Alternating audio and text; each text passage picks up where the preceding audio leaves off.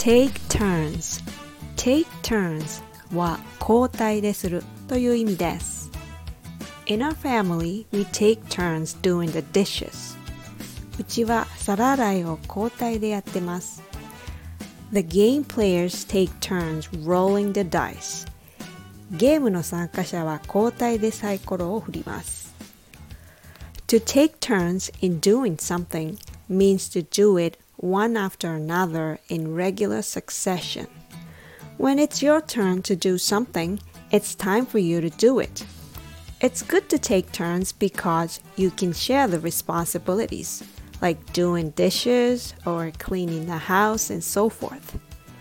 It's my turn to take out the trash on Thursdays, but sometimes I forget.